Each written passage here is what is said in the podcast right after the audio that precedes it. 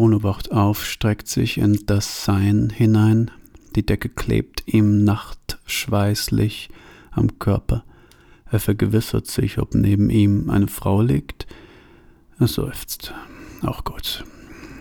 Jetzt, so am Morgen, ein Blick auf die Uhr offenbart eine unmögliche Uhrzeit. So am Morgen muss man das Potenzial des neuen Tages doch nutzen. Diese Morgenmöglichkeit, man bekommt sie jeden Morgen, jeden verdammten Morgen wird man ausgestattet mit dieser kleinen Art von ist es Optimismus? Potenz? Jeden Morgen hat man das, und denkt nicht daran, dass diese vielleicht nur durch Müdigkeit erscheinende Abwesenheit von Abnutzung ich könnte damit ein Haus bauen oder eine Firma gründen oder sowas, und wenn ich den ganzen Tag über diese Morgenmöglichkeit hätte, dann wäre ich. Und in diesem Moment war die Empfindung vollständig verschwunden, und Bruno schreckte hoch vor Verwunderung darüber.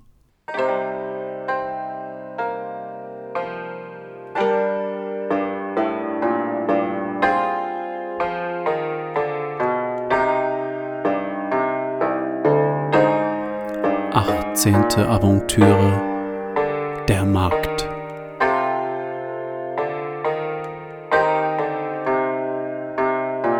in welcher Bruno über den Markt von Wundhick flaniert. In welcher das große Unglück präfiguriert wird.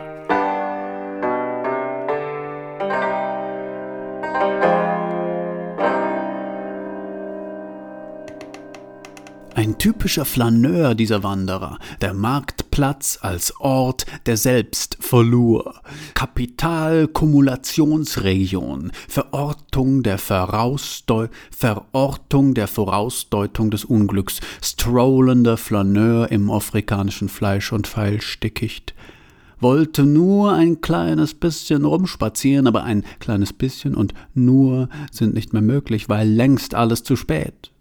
Die Schlachtung, das Messer. Er nimmt es mit, und dann kehrt er zurück als ein w anderer.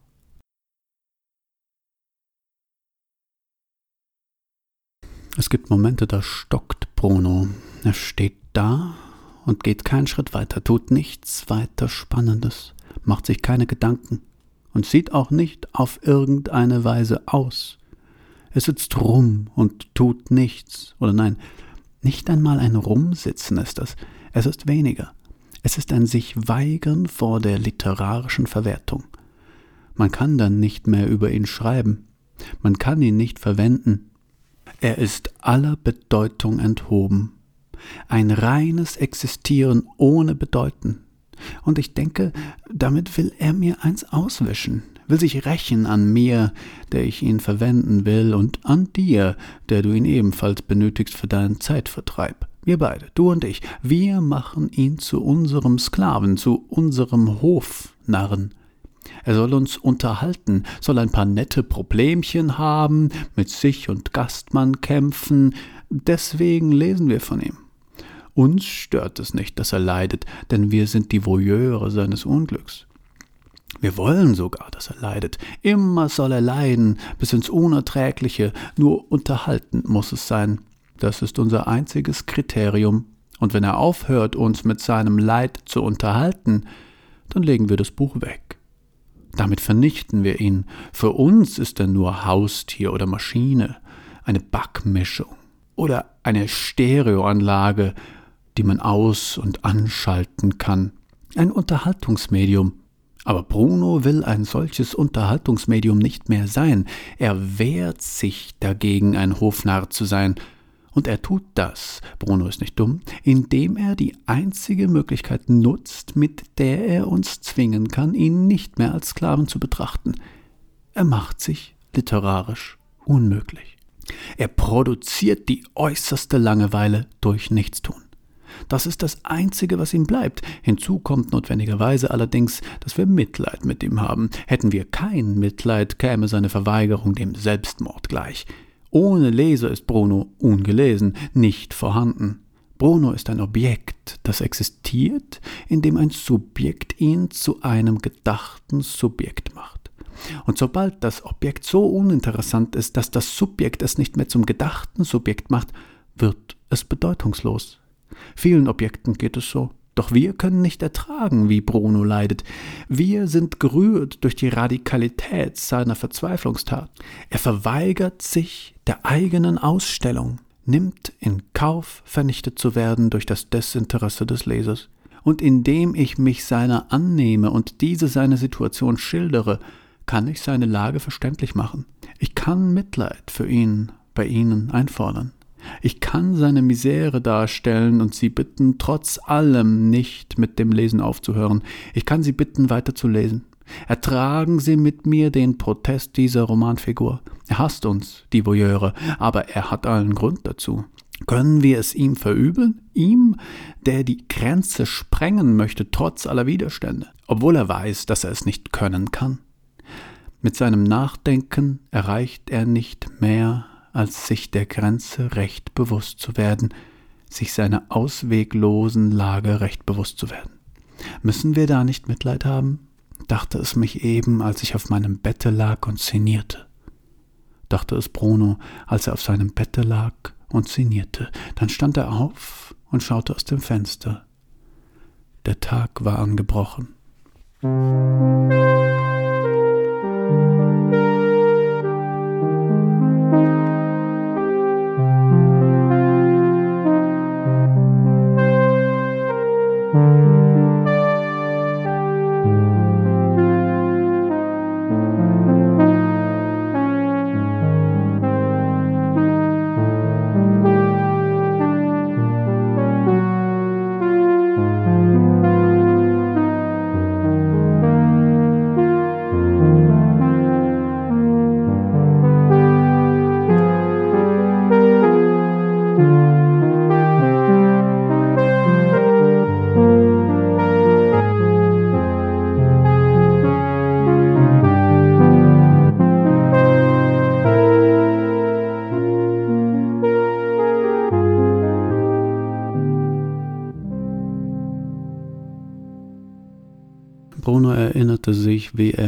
dieser Ecke gestern mit einer Kloscharde geschlafen hatte.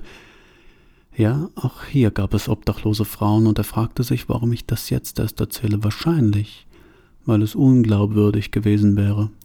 Man hätte die gesamte Vorgeschichte schildern müssen, wie er die Frau zuerst mit Überraschung und leichtem Ekel entdeckt hatte, wie der Wille schwand durch die fixe Idee, die ihm kam, mit einer schwarzen Kloscharde schlafen.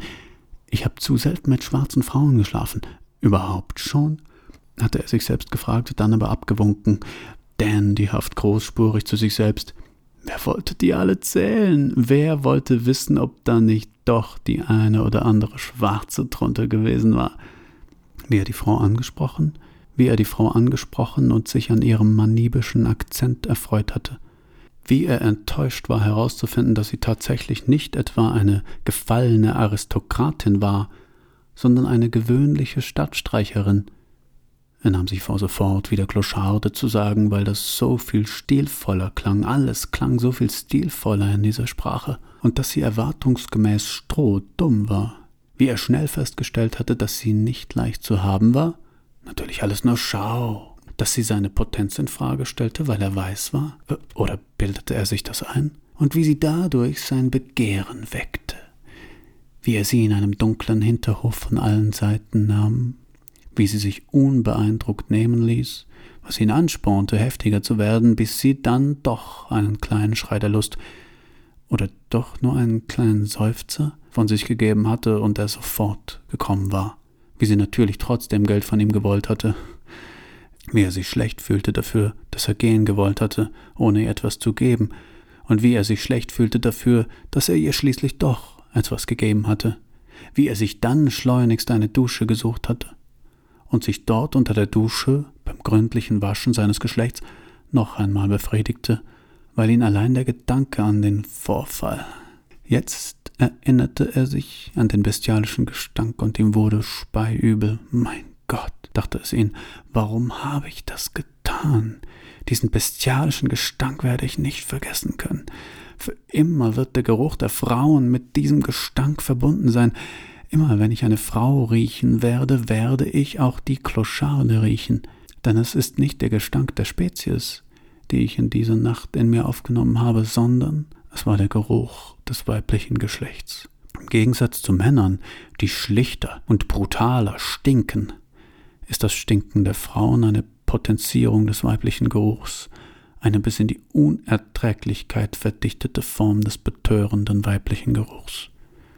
Und darum werde ich diesen Gestank nicht vergessen können, denn er wird mir in jedem Nacken, auf jeder Wange und in jeder Muschi wieder begegnen und jedes Mal den Ekel dieser Nacht beschwören. Ich will wissen, was ich wollen soll. Er hatte schnell bemerkt, dass ihm Straßenkinder hinterher schlichen. Ihm war aufgefallen, dass die kleine Meute immer, wenn er stehen blieb, ebenfalls anhielt und in einer geschäftigen Verspieltheit verharrte. Bruno war gefesselt vom Anblick der Kinder. Er beobachtete, wie sie ihn beobachteten. Die Ältesten mochten nicht älter als dreizehn Jahre sein, die Jüngsten nicht jünger als neun, und sie führten ihre Rolle der Geschäftigkeit einerseits so dilettantisch auf, dass leicht zu erkennen war, dass sie nicht spielten, sondern das Spielen spielten, andererseits waren sie so eifrig bei der Sache, dass Bruno eine eigentümliche Faszination für die Tatsache empfand, dass ihr harmlose Kindlichkeit auf chaotische Gefährlichkeit traf. Ihm war durchaus bewusst, dass diese Kinder ihn nicht aus Interesse verfolgten, sondern weil sie ihn als Opfer auserkoren hatten. Sie würden ihn wie ein Rudel Raubkatzen in der afrikanischen Savanne in einer günstigen Situation von der Menge der anderen Passanten abschneiden und dann zu ihrer Beute machen. In diesem Moment trat ein kleiner Junge an ihn heran und rief Bum bum, ich bin ein Kindersoldat.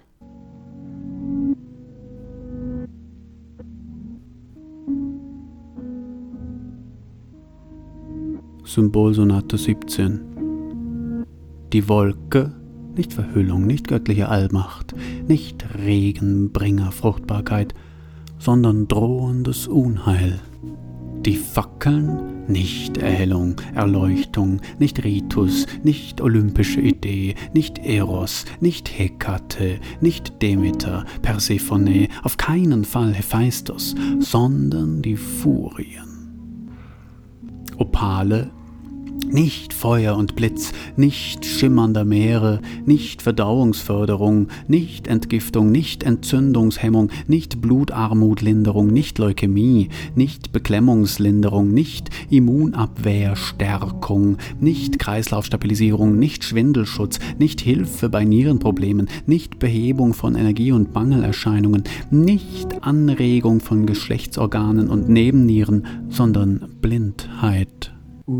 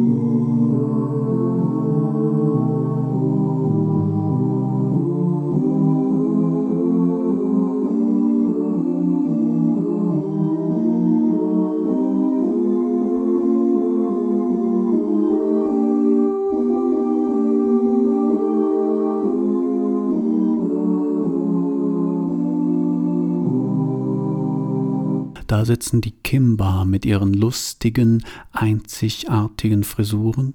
Man geht hindurch, es fühlt sich saugemütlich an unter diesen Leuten. Ein Mann mit einem Stock mit Draht dran und einem Stöckchen, und er schlägt mit dem Stöckchen auf den Draht immer wieder, rhythmisch. Und das ist dann Musik. Das ist jetzt Musik, sagt Bruno. Schau dir diese Frisuren an, zum Beispiel diesen charakteristischen doppelten Kimba-Zopf. Und in einer Ecke saß ein Angländer. Man konnte erkennen, dass es ein Angländer war, an der Kleidung, die nach Safari aussah, und er schaute in ein Objektiv hinein, aber sonderbar, er schien in die Weite in dieser Wanne hinein zu filmen, als ob es da irgendetwas Interessantes zu filmen gäbe. Bruno trat heran und fragte den Angländer, Sagen Sie, warum filmen Sie so seelenruhig in die Weite, wo Sie doch die schönen Kimba hier filmen könnten, mit ihren Gebräuchen und Tänzen und mit ihren Stöcken mit Drähten dran, auf die Sie mit kleinen Stöckchen rhythmisch draufschlagen, und das ist dann Musik. Wäre das nicht viel interessanter für, sagen wir, einen Dokumentarfilm? Der Angländer nimmt sein Auge vom Okular und entgegnet, aber das tue ich, mein Freund, das tue ich. Und zwar ist es so, dass vorne am Objektiv ein 90-Grad-Winkel angebracht ist, mit dem ich um die Ecke filmen kann. Und wenn ich jetzt also meine Kamera so in die Weite ausrichte, sagte der Engländer, dann filme ich nicht die Weite, sondern die Kimber. Mit all ihren Gebräuchen und Tänzen, denn deswegen bin ich hier. Und nicht um Giraffen an Wasserstellen zu filmen. Für solche Szenen bedienen wir uns mittlerweile aus dem Archivmaterial. Es ist nämlich so, dass die Kimber sich natürlicher verhalten, wenn man die Kamera nicht direkt auf sie richtet. Und das, obwohl sie wissen, dass ich hier mit einem 90-Grad-Winkel Objektiv sitze und sie filme. Die sind ja nicht blöd, aber trotzdem sehen sie es vor, heimlich gefilmt zu werden. Und jetzt könnte ich vielleicht hier meine Arbeit fortsetzen, weil ich da gerade eine wirklich spannende Sache aufnehme. Das machen sie nur einmal im Monat und ich möchte nicht einen Monat länger in dieser Einöde unter diesem zugegebenermaßen saufreundlichen Kimber, aber eben auch in dieser wahnsinnig trostlosen Einöde bleiben müssen, bloß weil sie einen Vortrag über die Empfindungen eines durch visuelle Medien aufgenommenen Subjekts von mir verlangen. Ich aber sage euch, der Raum ist ein dreidimensionaler daher die drei, und die Zeit ist eine eindimensionale daher die eins, und Raum und Zeit stehen sich gegenüber, sie sind nicht eins, sie sind verschieden und doch miteinander verbunden, daher die zwei. Dies ergibt die ersten drei Zahlen, aus denen sich alle anderen ableiten. Als er dies gesagt hatte, erhob sich der Prophet und zerplatzte von innen heraus, wobei seine Körpersäfte und Fäkalien das Antlitz seiner Jünger bedeckten. Bruno versuchte einen Überblick über das Gewusel des Marktes zu bekommen. Mit den die Seiten gestemmten Armen stand er in einer Kreuzung und kniff die Augen zu. Nichtsdestotrotz verirrte sich ein Sandkorn hinein. Bruno fluchte. Er bekam ständig Sand in die Augen in dieser Scheißwüste. Er fluchte und rieb sich mit seinen schmutzigen Händen in den Augen herum, ohne irgendetwas zu bewirken. Kennen Sie den Markt von Wuntig? Schlachtelefanten, Antilopenhörner. Kennen Sie ihn? Teesorten, gebratene Hühnchenfüße, Staubpisten. Waren Sie auf dem berühmten, weltbekannten Markt von Wuntig? Ich nehme immer einen Träger und shoppe dezent, nehme alles mit, was mich interessiert. Affenkrallen, Masken. Und wenn der eine Träger das alles nicht mehr tragen kann, dann nehme ich mir einen zweiten Träger und der soll dann den Mais, die Kochbananen und das Buschmied tragen, und dann schaue ich mir die Gaukler an, zum Beispiel den Mann mit den Trommeln und den kleinen Jungen, der dazu tanzt, und die Marktschreier, und dann nehme ich mir noch einen Träger, der meine Gewürze trägt, mein Kurkuma, Chili und Zitronengras, meine Okras, Erdnüsse und Sesam. Und weil die Träger, wenn man ihnen zu wertvolle Dinge auflädt, manchmal abhauen, muss man einen weiteren Träger nehmen, der auf die anderen drei aufpasst. Das ist nicht schlimm, man weiß das, man macht das so, hatte Färber zu Bruno gesagt. Und Bruno hatte sich das alles zu Herzen genommen und hatte sich von einem von Färbers Bediensteten nach Wohnthek hineinfahren lassen. Die Sonne brutzelte alles kaputt. Zuerst sah er die Schlachtelefanten. Er hatte gedacht, dass es sich um Kriegselefanten handelte, aber tatsächlich hatte Färber geschlachtete Elefanten gemeint. Sie wurden zusammen mit den Antilopen vor den Augen aller mit glühenden Drahtseilen in Scheiben geschnitten und dann in der Auslage feilgeboten. Dann kam eine Frau zu ihm, deren Haut mit Teeblättern beklebt war. Sie hatte Hühnerfüße um den Hals gehängt und wälzte sich auf der staubigen Straße. Bruno zupfte der Frau drei Teeblätter ab und nahm sich einen Träger aus einem dafür vorgesehenen Regal. Er hatte zunächst gezögert, doch jemand sagte ihm, das sei schon okay. Wer war er denn, die hiesigen Konventionen zu hinterfragen? Er sah ein paar schöne Affenkrallen an einem Affen, der Affe trug eine Maske und vollführte einen Tanz. Bruno probierte eine Banane, sie war ungenießbar. Der Marktschreier lachte ihn aus. Das sind doch Kochbananen. Dann regnete es Mais vom Himmel, der aber auf dem heißen Boden sofort aufpoppte. Da war ein Mann, der sich ein Bushmeat-Steak auf den kahl rasierten Schädel gelegt hatte und es zum Erstaunen der Passanten dort briet. So, wo sind jetzt die Gaukler, die mir vorhergesagt wurden, rief Bruno laut, und da kam ein Mann auf ihn zu und drückte ihm eine Gitarre in die Hand. Bruno spielte Lagerfeuerlieder, der Mann klatschte in die Hände und alle tanzten. Aufreger. Der Träger hatte die Gelegenheit genutzt, mit Brunos Wertsachen abzuhauen. Vom Tanzen war Bruno müde und fiel, aber er fiel nicht auf den Boden sondern er fiel in ein Beet aus Gewürzen, und die Gewürze dufteten wunderbar afrikanisch nach Kurkuma, Chili und Okras und so weiter. Und Bruno schlief ein. Es war alles so seltsam.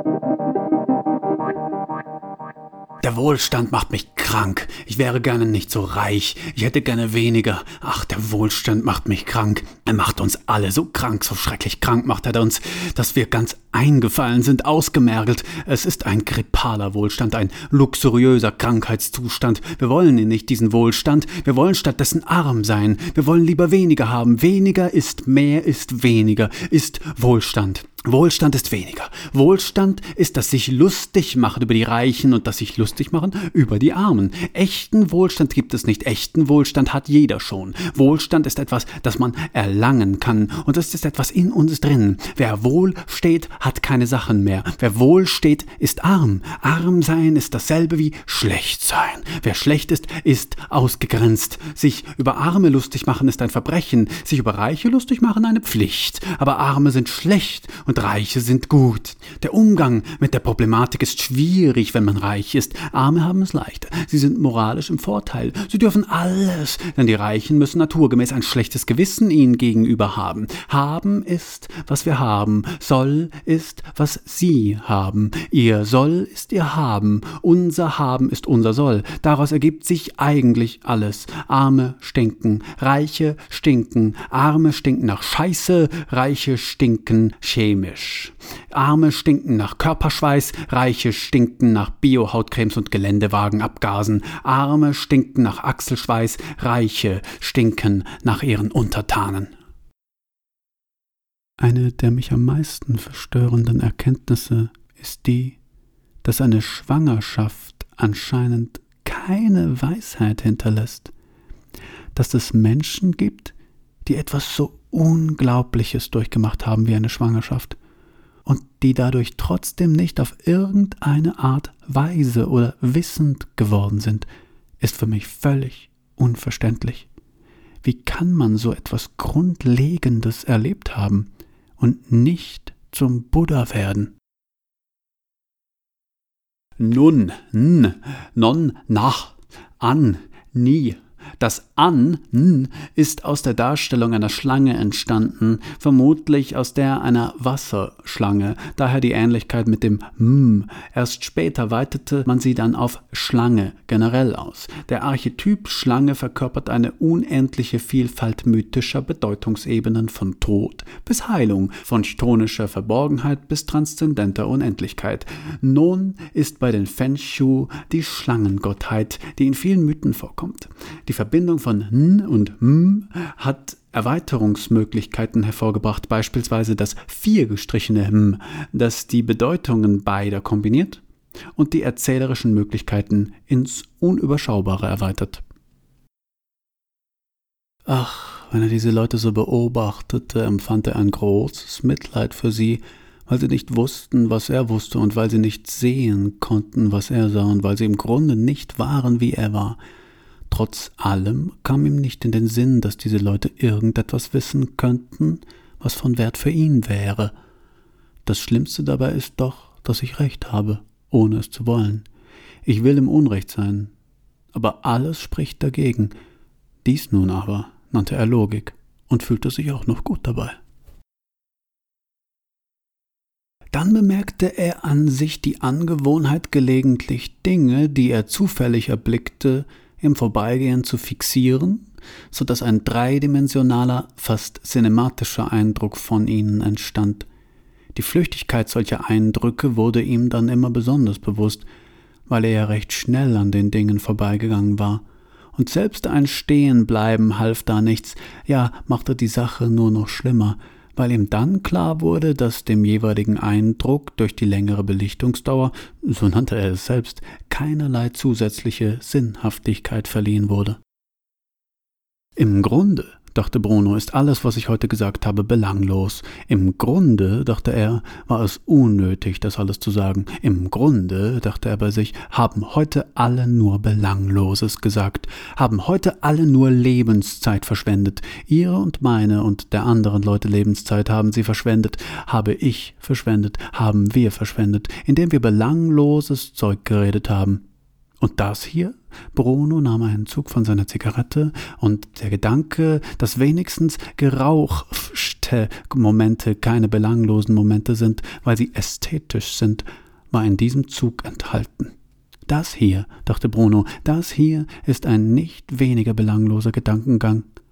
Oder aber, und er nahm noch einen Zug, als wolle er damit das Potenzial der neuen Idee unterstützen, oder aber gerade das Nachdenken über die Belanglosigkeit kann dabei helfen, dass zukünftige Gedanken weniger belanglose sind. Und das würde es doch auf eine Art und Weise wertvoll machen. Er kam vorbei an dem Stand eines Böttchers. Dort schaute er interessiert nach der Reihe alle Produkte an. Wollen Sie hineinsehen? schien der Böttcher zu fragen. Bruno konnte ihn nicht verstehen. Doch Bruno schüttelte den Kopf, wandte sich ab und ging wieder. Sieh dir die weißen Afrikaner an, da laufen sie. Sie sind weiß wie Hühnchen. Sie kriegen keinerlei Farbe. Sie sind nicht für diese Sonne gemacht. Sie leben seit hundert Jahren hier und haben immer noch keine Farbe bekommen. Man könnte sie einen Tag in die Sonne stellen und sie würden keine Farbe bekommen. Sie laufen in der Sonne herum mit ihren weißen Hemden und den Tropenhüten und den kurzen Hosen, aber sie bekommen keinerlei Farbe. Rot werden sie. Sie haben einen hochroten Kopf, sie rufen immer laut und mit hochrotem Kopf irgendwelche Sachen und gebärden sich, aber im Grunde bleiben sie weiß. Nach der Röte schält sich ihnen die Haut ab, und dann sind sie wieder weiß wie die Hühnchen. Ein Mann hatte eine Zither und eine Bassdrum und spielte darauf einen treibenden Rhythmus. Auf der Bassdrum waren Puppen befestigt, die mit dem Pedal verbunden waren, so dass sie im Rhythmus zu tanzen schienen. Um ihn herum standen Leute und hören ihm zu, während ein paar Kinder selbstbewusst tanzen. Sie heimsen bald mehr Dollars ein als der Puppenspieler, der Groll darüber ist ihm aber nicht anzusehen. Bruno trat in den Kreis. Die Leute schauten ihn neugierig an, dann begann er zu tanzen. Das Geld, das er damit verdiente, gab er dem Puppenspieler, der der Form halber ablehnte, sich dann aber überreden ließ. Sein eigentliches Ziel, eine junge Frau mit einem kleinen Bündel, wartete abseits auf ihn und beobachtete ihn aus einiger Entfernung. Er ging hin. Sie wandte sich ab, bedeutete ihm aber zu folgen.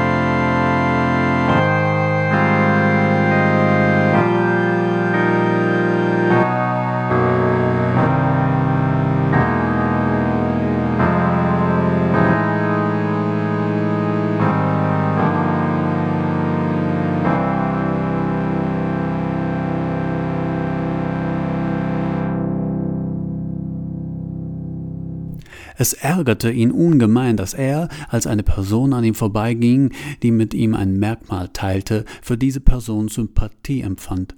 Obwohl an dieser Person rein gar nichts objektiv sympathisch war. Zum Beispiel ging er im Abendlicht an einer älteren Frau vorbei, die ebenso wie er eine Tüte mit Einkäufen trug, und unwillkürlich musste er die alte Frau anlächeln, und diese lächelte zurück. Reptiliengehirn, rief er, ohne zu wissen, was er da rief, und sagte zu sich, ich will diese Frau nicht mögen, bloß weil sie eine Tüte mit Einkäufen trägt. Nichts gegen diese Frau, sie ist gewiss eine wunderbare Person, aber wie widerlich ist es doch von mir, mich dieser Frau anzubiedern, bloß weil sie wie ich dieselbe Handlung vollführt, bloß weil sie wie ich Einkäufe in einer Plastiktüte durch die Gegend trägt. Es spricht rein gar nichts dagegen, diese Frau sympathisch zu finden, aber doch nicht, weil sie wie ich eine Plastiktüte trägt. Es ist ungerecht der Frau dort drüben gegenüber, mit der ich keine freundlichen Blicke austausche, weil sie keine Plastiktüte trägt, sondern einen Rucksack. Wer weiß, vielleicht hat sie darin ja auch Einkäufe. Hat die Frau dort drüben kein freundliches Lächeln verdient? Oder als er in einem Café zahlte und die Bedienung sagte, Du hast ja das gleiche Portemonnaie wie ich. Er traute seinen Ohren nicht. Sie sagte nicht einmal, ich habe das gleiche Portemonnaie wie du. Sie sagte, du hast das gleiche Portemonnaie wie ich. Du tust etwas, um mir zu gefallen, sagt sie, dachte er, und damit fand er die Frau auf der Stelle unattraktiv.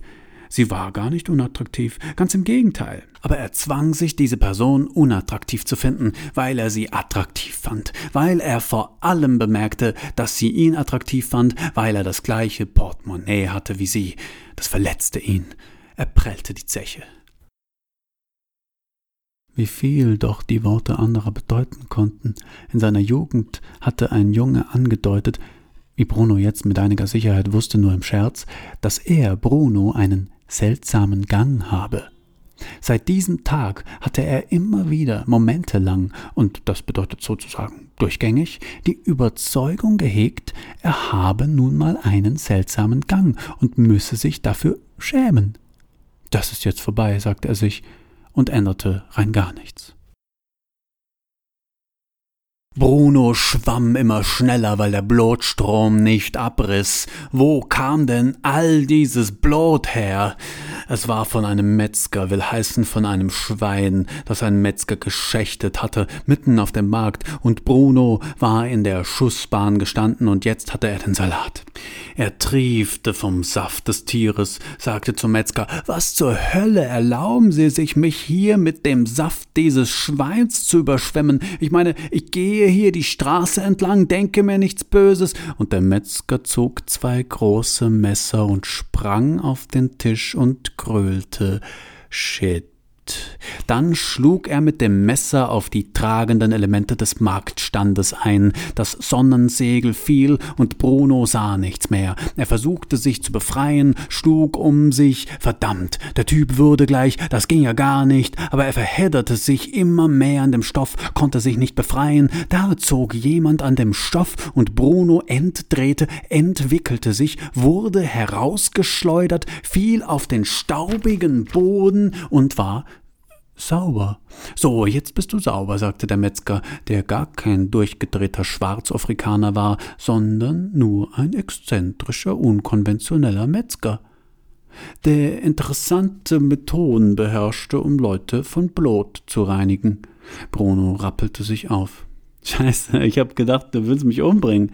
Haha, sagte der Metzger. Ich bin Metzger. Ich schlachte nur Tiere und Weiße, deren Visage mir nicht passt. Beide lachten. Es war lustig. Aber sag mal, so kommt man ins Gespräch, warum lässt du denn hier solche Massen an Blut durch die Gegend wirbeln?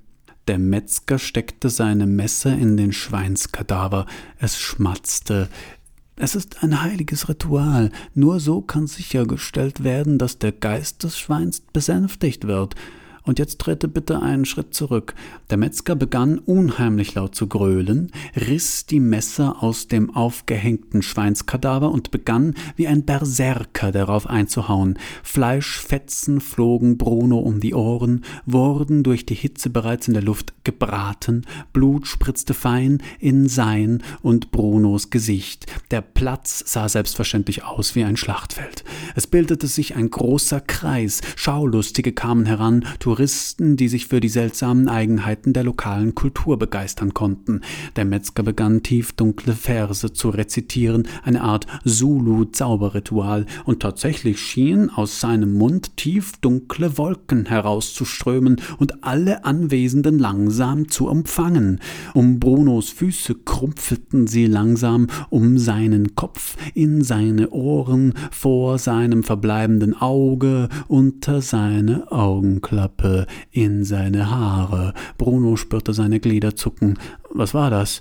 Die Rauchschwaden umfassten ihn, zogen an seinen Gliedern, zupften an ihm, und er begann zu tanzen.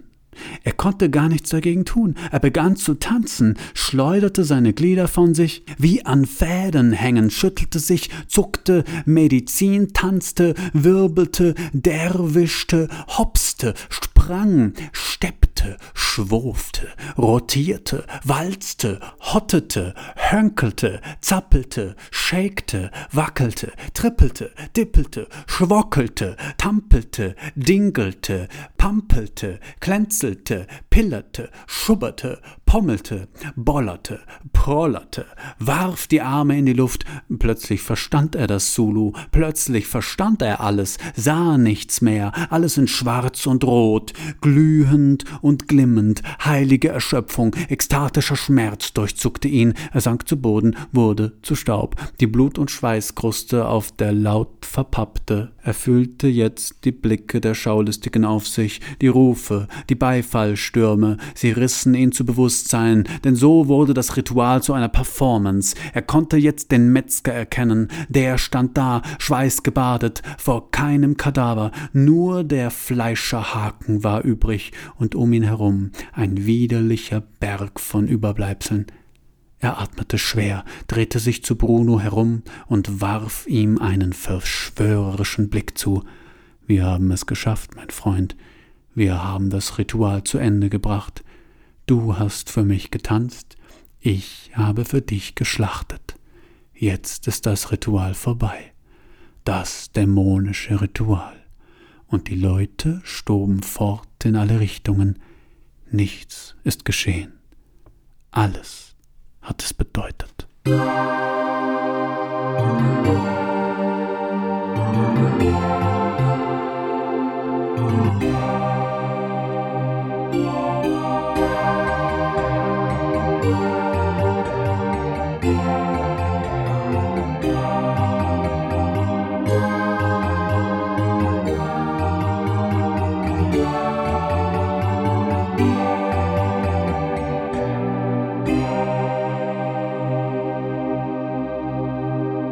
Das Messer zeigen. Der Metzger messert in einer offenen Fleischwunde herum. Ein Schwein? Es quakt, dann quiekt, das schreit fürchterlich, dann Blutfontänen. Dann zieht der Metzger blank, sticht das Messer in den Schinken, es macht ein Geräusch wie ein nasser Lappen ins Gesicht geschleudert. Dann, weil das Messer am Knochen stecken bleibt, wie ein dumpfes Klopfen auf Holz. Beim Herausziehen ein Knacken, der Metzger mit dem noch verpackten Messer in gerader Körperhaltung vor dem zu schlachtenden Schwein thront auf, thront herab, das Messer sinkt herab, Körperteile gehen ab, das unmenschliche Quieken, Schaulustige kommen heran, kriegen vereinzelt vereinzelte Blutspritzer ins Gesicht, einer ruft laut Blut, andere lachen, dann der nächste Schlag mit dem Messer ins Muskelfleisch. Sehnen trennen sich viskos, dann wieder das Schwein als Ganzes mit Leib und Seele. Unversehrt, wie es Bruno mit seinen großen Glubschaugen ansieht, der vor dem Stand steht, sich die Glubschaugen ansieht, die sagen, gleich wird man mich messern. Als er etwas Feuchtes an den Füßen spürt, ist es das Blut des Schweines, es klebt ihm an den Füßen, er reibt reflexartig den großen Zeh im Sand, um das Blut loszuwerden, aber er schürft sich den Fuß auf dabei und hat Angst, dass sich das Blut des Schweins mit seinem vermischt. Nur eine diffuse Angst zwar, aber sehr real in diesem Moment, und dann beginnt das Schlachtfest. Jeder will das beste Stück haben. Hier ein Steak, da ein Schnitzel, dort ein Schinken. Ich nehme die Öhrchen, die Kinder bekommen das Ringelschwänzchen, das kann man pökeln. Der Metzger nimmt den Rüssel des noch intakten Schweins in die Hand. Er hat es auf die Theke geführt, von wo er es der Menge gut zeigen kann und schüttelt den Rüssel grob und preist den Rüssel an. Schweinsrüssel gilt hier als besondere Delikatesse.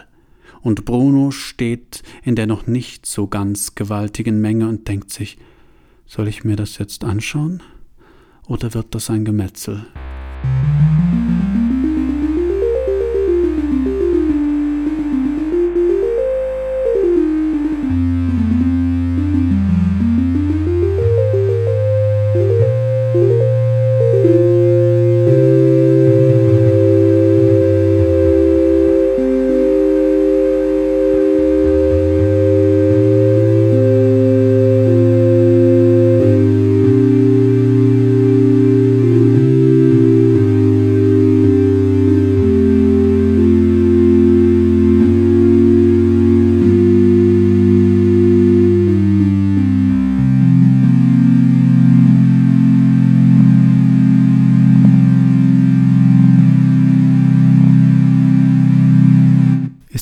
Schon mal aufgefallen, dass wir mindestens genauso oft beobachtet werden, wie wir andere beobachten? Nie schauen sie her, wenn du schaust. Aber das liegt nur daran, dass sie im Beobachten noch besser sind als du. Beobachtungsregel Nummer eins ist nämlich Lass dich nicht beobachten beim Beobachten.